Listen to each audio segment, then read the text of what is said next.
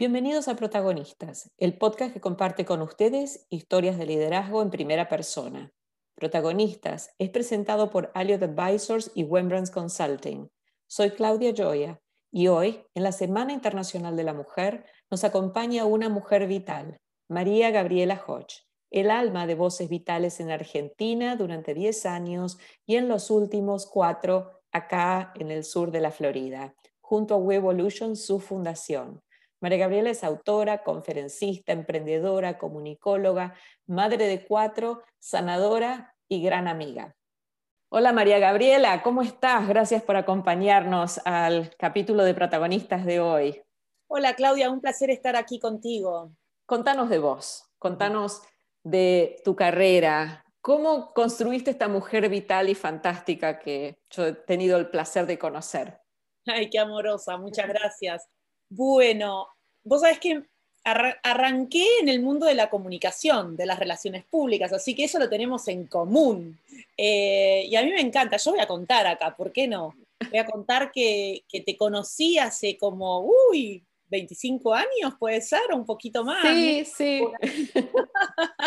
en una entrevista y me pareció increíble. Yo estaba trabajando, haciendo mis primeros pasos en, en consultoras de comunicación y tuve una oportunidad y dije, voy a ir, porque esa era la única, la única consultora que me atraía. Después todas las demás no. Y vos especialmente tenías un, como un aura este, que, que, me moría de intriga de conocerte. Así que para mí esa entrevista fue un antes y un después en, en, en, mi trayectoria, ¿no? En conocerte. Y qué loco, ¿no? Porque cuando me mudé para acá, para Miami, que ya fueron ocho años, este, una amiga en común nos presentó y bueno, fue, fue como un amor a, segunda vista. Para, para mí fue a segunda vista. Sí. Así que me inicié en el mundo de la comunicación, eh, estuve 18 años en eso. Paralelamente, hace como 15 años, Em, conocí a Vital Voices y me zambullí en el mundo del empoderamiento de la mujer. Entonces coexistió la comunicación con el empoderamiento de la mujer durante un tiempo y hoy estoy 100% dedicada a todo lo que es el liderazgo consciente, un pasito más allá, como yo le digo. Fundé We Evolution porque para mí, desde el empoderamiento de la mujer, que tiene que ver con lo que sabemos, ¿no? Redes de mujeres, comunidad, networking, mentoring. Eh, bueno, escribí un libro al respecto de, todo lo que fui aprendiendo y como para pay it forward a la comunidad y para que, eh, nada, para brindar de alguna manera todo lo que había ido conociendo. Y para mí ahora es como que hay que ir un pasito más allá y We Evolution tiene que ver con traer más liderazgo desde un punto de vista consciente, ¿no? de, traer un poquito más de mm, un liderazgo que mira hacia adentro, que, se pregunta, ¿no? Para sacar la mejor versión de uno y desde allí tomar decisiones y actuar.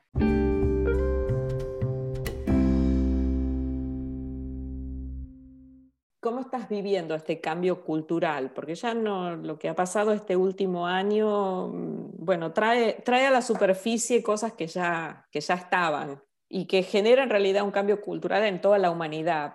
Creo que las mujeres en particular tienen un, un rol muy, muy puntual, muy, muy fuerte en este, en este movimiento. Entonces, ¿cómo lo ves? ¿Qué es lo que, eh, ¿Cuáles son los aprendizajes? ¿Cuáles son los desafíos de este, de este momento?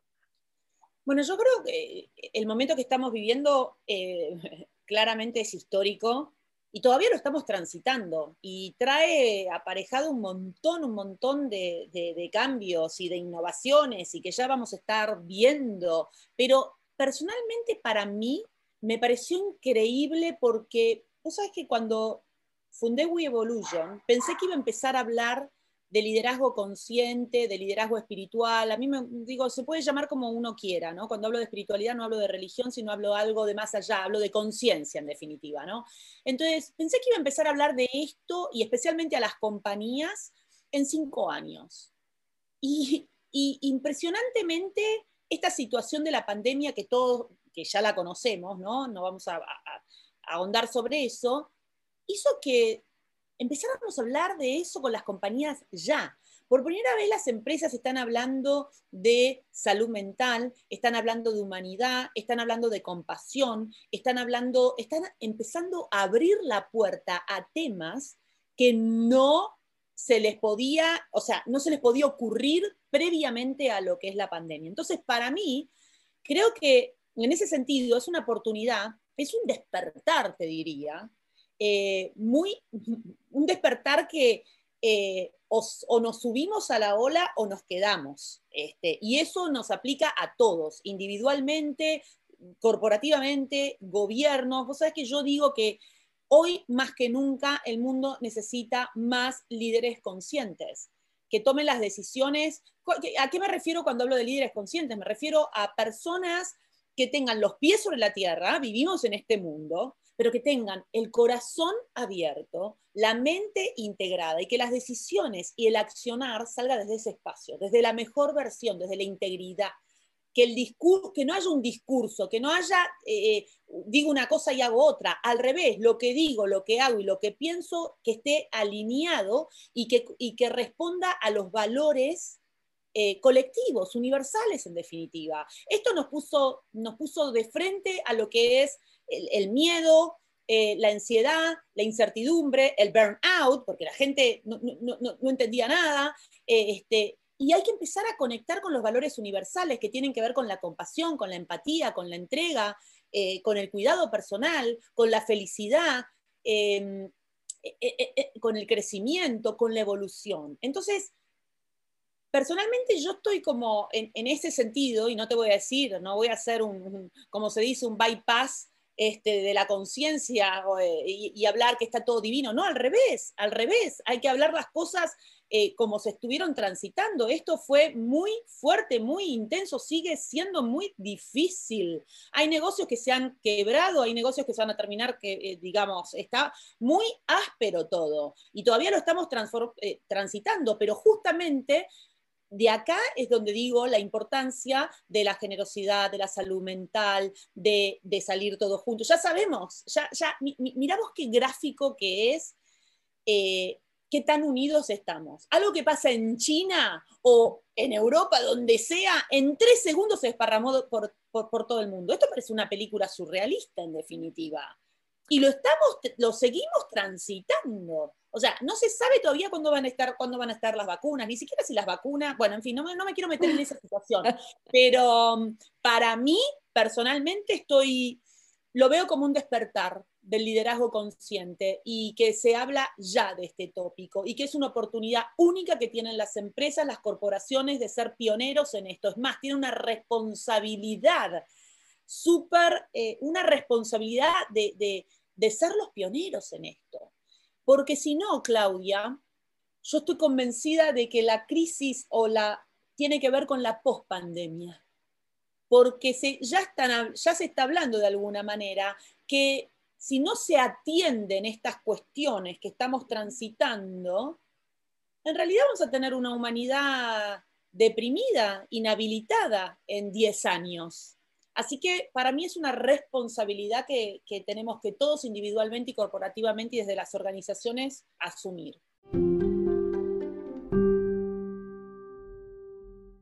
Y vos decís las organizaciones, eh, los, los, gobiernos están un poco sobrepasados o del todo sobrepasados por lo que está sucediendo. Las organizaciones privadas. ¿Vos crees que esta es una, esta es una necesidad que, que, se atiende, o sea, el poder abrazar el liderazgo consciente? ¿Es algo que se atiende que, y que es temporal porque, bueno, porque tiene el equipo todo virtual o porque la gente está con el work-life balance tratando de ver cómo se las ingenia con tres chicos en la casa y el perro, el gato y, y el cuidado de los mayores, y que después se va a volver como eran las cosas antes, al business as usual in the past, o, crees que el liderazgo consciente, cuando ha sido abrazado por una empresa, va a continuar?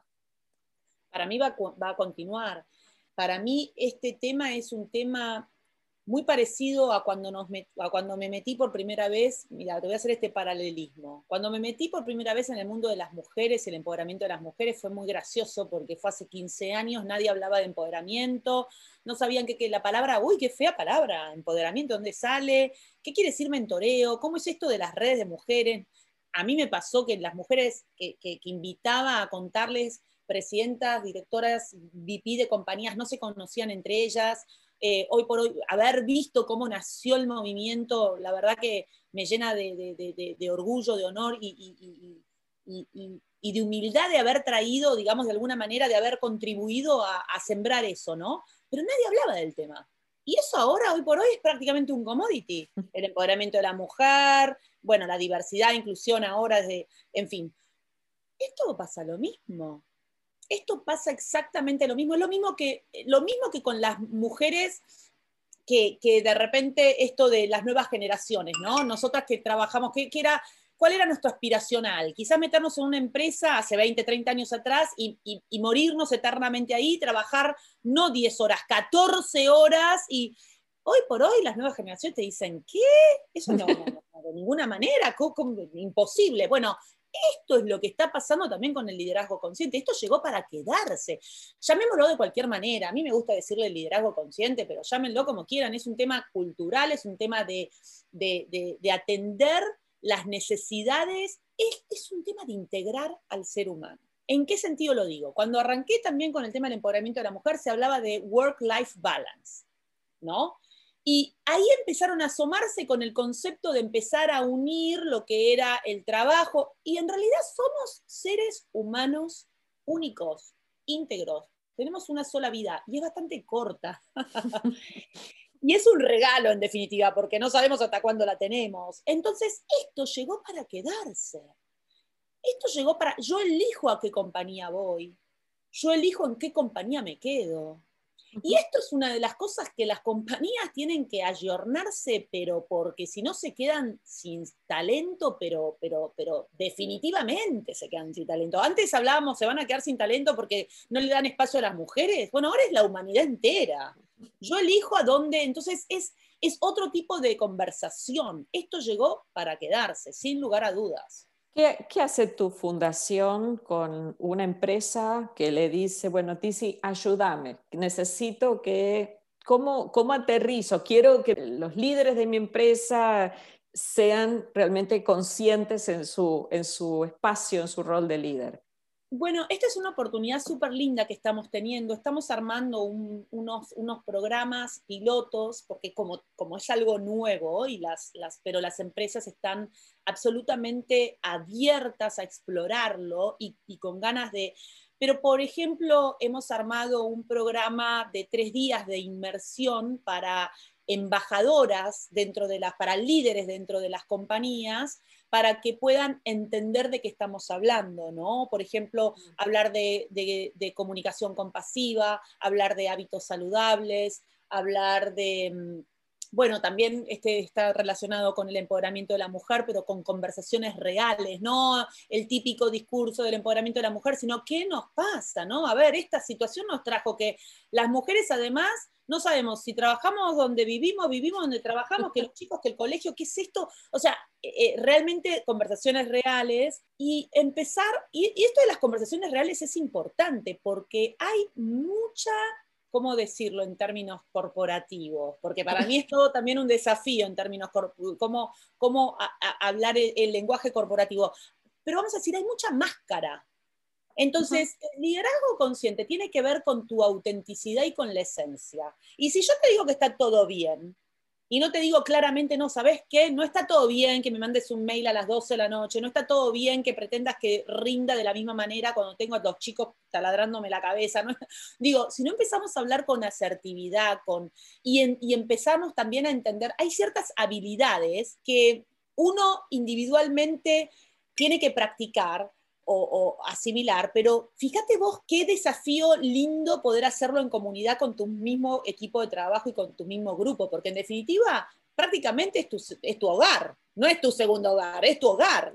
Entonces, poder conversar las problemáticas que, que, ocurren, y, y, bueno, vos me preguntaste qué hacíamos, eso hacemos. traemos a colación, le brindamos herramientas para que puedan empezar a hablar a ser asertivos, a, poner límites, pero con, compasión, con empatía, a, poder hablar de ciertos temas que son antipáticos, porque ¿qué pasa? A la gente le cuesta quizás porque tiene temor de perder su trabajo, entonces generamos esos espacios donde puede haber, donde puede ser un safe space. ¿no? Como que no haya represalias después, porque hay mucho de esto. Mira, te voy a contar un ejemplo. El otro día di una charla en una empresa muy importante de tecnología sobre liderazgo consciente. Y fue la primera vez que di una charla para hombres y mujeres, porque yo vengo hace 15 años hablando del empoderamiento de la mujer, entonces, pero esta vez me dijeron, ¿vas a hablar del liderazgo consciente? ¿Pueden haber hombres? Sí puede haber hombres, por supuesto. Pero vos sabés que en el debrief, el equipo me dijo, no, bueno, mira, en realidad fijémonos, porque hay personas que son muy duras acá, son ingenieros, y, y, y, cuidado cuando digas esto, y tené cuidado cuando digas lo otro. You know what? O sea, bien, no, te preocupes, yo me responsabilizo por lo que digo, lo que no digo, ¿no? Quedaron todos fascinados. ¿Qué, por qué te traigo esto a colación? Porque hay mucha, hay mucho miedo en las organizaciones. Entonces, lo que nosotros traemos es, dejemos el miedo, o sea, si va a seguir imperando el miedo, eso es derrota, es escasez, eso es caos. Es tóxico. es, absolutamente tóxico. Entonces, gracias por traerme esa palabra, porque también llegó la palabra sanación para dentro de las empresas. Eso también es un tema. Ay, no, mira, no hables de sanación, porque sanación, las empresas quizás, you know what, hablan de toxicidad hace rato. ¿Cómo piensan erradicar las cuestiones tóxicas dentro de la compañía? Si no es con sanación sino es sanando ciertos procesos, ciertos circuitos, ciertas maneras. Entonces, esto es, es disruptivo, lo sé, pero esta pandemia nos aceleró a todos ese proceso, a nivel individual, a nivel corporativo, a nivel cultural, nos aceleró el proceso. Así que en ese sentido, bueno, eso hacemos. Eh, lo próximo que tenemos eh, por delante es The Conscious Leadership Program en junio, que es para toda Latinoamérica para mujeres de todas partes, diferentes compañías, que eso también es muy rico. Y mira lo que me encontré, Claudia, qué, qué divertido. También empresas muy conocidas diciendo, me encanta que haya personas de otras compañías, porque nosotros somos los mejores en vernos el ombligo y no aprendemos ni sabemos qué le pasa a otras mujeres o personas de otras compañías. Entonces, eh, yo tengo mucha fe de que se inició una nueva etapa donde el liderazgo consciente, donde lo que tiene que ver con la vulnerabilidad, con la esencia, con la autenticidad, con la compasión, llegó para quedarse. Y esto es un cambio cultural enorme enorme dentro de las compañías. Es un desafío enorme también, porque sí es cierto que está enquistado mucho de, no, ojo con esa persona que, no, no, no, no, no, no, ¿no? Este, o, o, incluso las conversaciones, ¿no? Cuando están muy money oriented o hay que generar resultados. Es cierto que hay que generar resultados, por supuesto. Yo lo primero que dije es un líder consciente, es un líder con los pies sobre la tierra. No estoy diciendo que se vaya a, a meditar al Himalaya, no, pero estoy diciendo que la calidad energética, un líder tiene que ser un, alguien que, ¿cómo se dice? Magnetizar, como que te magnetice, que vos quieras, que te comprometas, hoy más que nunca, porque hoy elegimos dónde estamos, hoy priorizamos, hoy sabemos que nuestro tiempo es absolutamente finito. Entonces no se lo voy a dar a alguien que no comparte mis mismos valores ni mi misma manera. Entonces, ese líder magnético tiene que trabajarse a sí mismo tiene que realmente mirar hacia adentro y decir, bueno, esta parte mía o esto, lo otro, ¿cómo puedo ir? Y esto es como ir al gimnasio. Entonces, We Evolution lo que tiene es esto, es hay que ir al gimnasio del liderazgo, del líder consciente. Y el líder, el líder consciente se mira hacia adentro, se prepara para poder ser cada vez más auténtico. Porque vos sabés a quién querés seguir, a una persona que sabés que lo que te dice es lo que hace y es lo que piensa.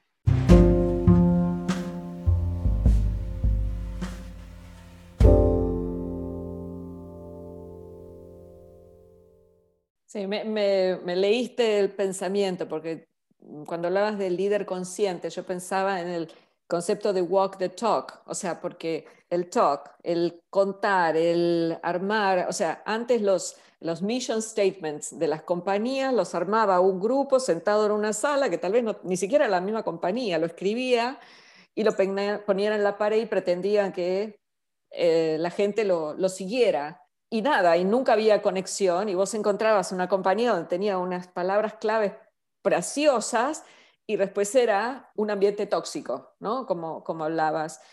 Y cuando hablabas de líder, ese líder, lo primero, hablando de compañías, obviamente uno lo ve, lo personaliza, o lo mejor dicho, lo ve en el, en el CEO, pero no es solamente el CEO, somos todos líderes de alguna manera de nuestro camino, de nuestra vida, de nuestro grupo de trabajo, de nuestra comunidad. Eh, no hay que tener muchos galardones ni muchos... Eh, cucardas. Eh, cucardas. no es necesario eso. ¿Cuánto tiempo va a llevar esto, TC? Esto es never ending story. Mira, yo creo que, que la pandemia vino a sopapear lo que es el tema de los tiempos también, ¿no? Porque sin lugar a dudas aceleró. Los próximos 20 años se vienen unos cambios tremendos y alucinantes que no, no los podemos dimensionar. Con lo cual no tengo una respuesta a eso, pero sí te puedo decir que si bien hace ya ciento y pico, cien, sí, ciento y pico de años, 104, 105, 110, me parece que, que celebramos el Día Internacional de la Mujer, que ahora próximamente estamos, y que no hubo tantos avances, se habla mucho del empoderamiento de la mujer, pero hay un 10% de mujeres en la mesa donde se toman las decisiones. Em, yo creo que este va a ser, eh, esto va a ser mucho más rápido que, lo que fue el, tema de la mujer. Porque también, porque siento que em, si bien siempre decimos que el tema de las mujeres no es un tema de las mujeres, es un tema de la sociedad entera. Sí. O sea, es así de simple. Pero en este, en este caso, los hombres se van a estar sumando también. O sea, se, van a, se van a sumar más rápidamente. Yo, sin lugar a dudas, pienso que la mujer es la catalizadora de esta energía, de la energía de la compasión, de la empatía. Somos nosotras las catalizadoras de eso. Pero los hombres se van a sumar porque esta pandemia los golpeó duro. Mm esta, porque nosotras naturalmente es como que, no sé, tenemos esa, ¿no? Esa, esa empatía. Pero a los hombres esto los golpeó duro, duro. Y al que no lo golpeó, y ok, que siga trabajando en su, en su, en su interior porque está absolutamente, ¿cómo se dicen esas, esas viste, el, hombre de la, de la armadura, de la armadura oxidada, el como el libro. Ya, ok, seguí con esa armadura, y una what, cada uno elige, estamos eligiendo permanentemente cómo queremos vivir. Yo creo que esta pandemia nos trajo este aceleramiento, cómo quiero vivir este regalo de la vida, porque en definitiva esto es un regalo. Hello. Uh, sí, es un, privilegio, como decías, como decías antes. Si encontrásemos a un líder que no necesariamente entiende lo qué significa liderazgo consciente, pero que, ve que hay algo, que tienen que hacer algo en la compañía o en el grupo que, lidera. ¿Por dónde le dirías que tiene que empezar? ¿Qué es lo que tiene que estudiar? Vos estás preparando tu libro, pero bueno, hasta que, hasta que salga tu libro, tu segundo libro. Claro, bueno, si estuviese frente a esa persona, eh, en persona, no sé, eh, me da gracia porque digo que lo primero que tiene que hacer es abrir su corazón, ¿no? Ya te van a mirar raro. Pero bueno, lo primero que le diría es que revise sus creencias, porque las creencias es lo que nos limita.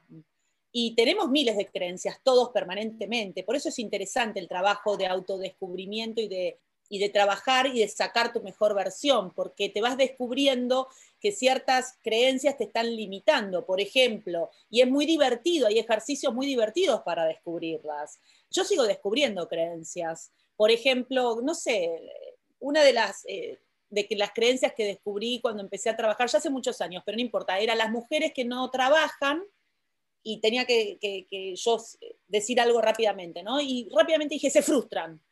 Eh, pero eso era una creencia, en definitiva. Yo tenía muy arraigada la creencia que las mujeres que no trabajaban se frustraban.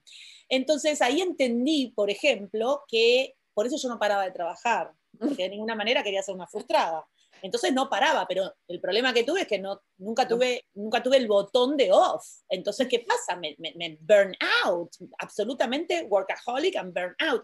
Entonces, yo empezaría por descubrir, invitar a descubrir cuáles son las creencias que están imperando en ese líder. Y cuando ese líder empieza a develar esas creencias que lo están dominando sin darnos cuenta, empieza a encontrar otro mundo de posibilidades y de alternativas. Y, eso es maravilloso, porque por eso es maravilloso este trabajo, desempolvar ese, porque en realidad todos nacimos con sabiduría. O sea, la sabiduría yo soy de las que piensan que es innata. Todos trajimos acá nuestra luz para, para abrir camino, para sembrar semillitas. Es, esto es parte de la naturaleza. Entonces, ese potencial es eterno es hasta el día que dejamos de respirar y nos morimos. Entonces, imagínate, un líder que llegó a donde llegó, que está donde está, todo lo que lo otro que está sin develarse, es algo beyond imagination, o you know, beyond imagination.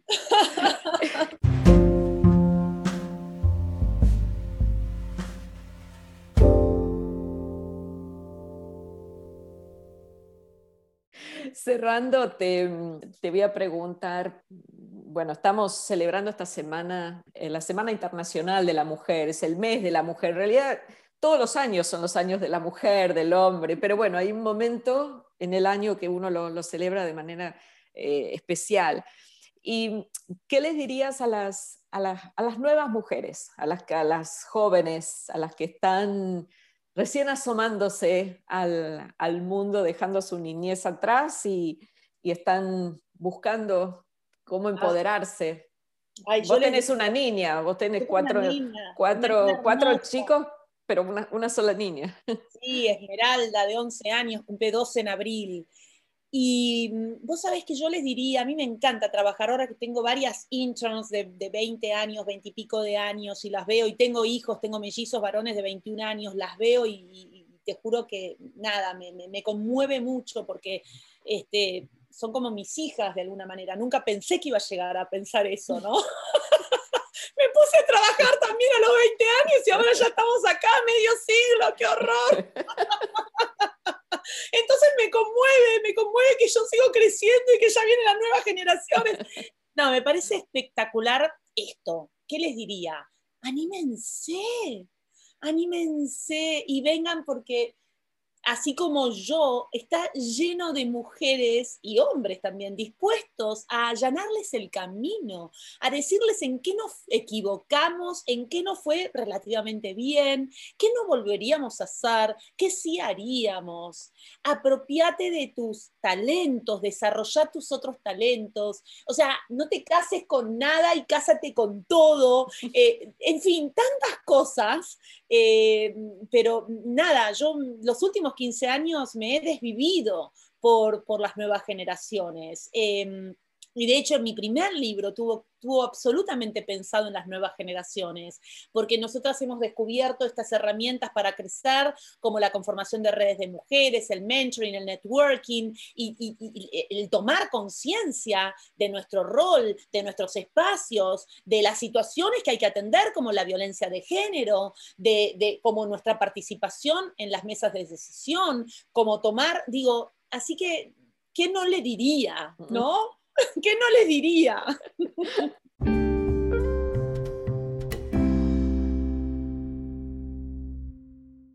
Gracias, Tizi. Me quedaría toda la tarde, como siempre, toda la tarde charlando contigo y, y, más. Gracias por habernos acompañado en Protagonistas. El placer fue mío, Claudia, muy lindo. Gracias. Éxitos en este divino podcast que están armando.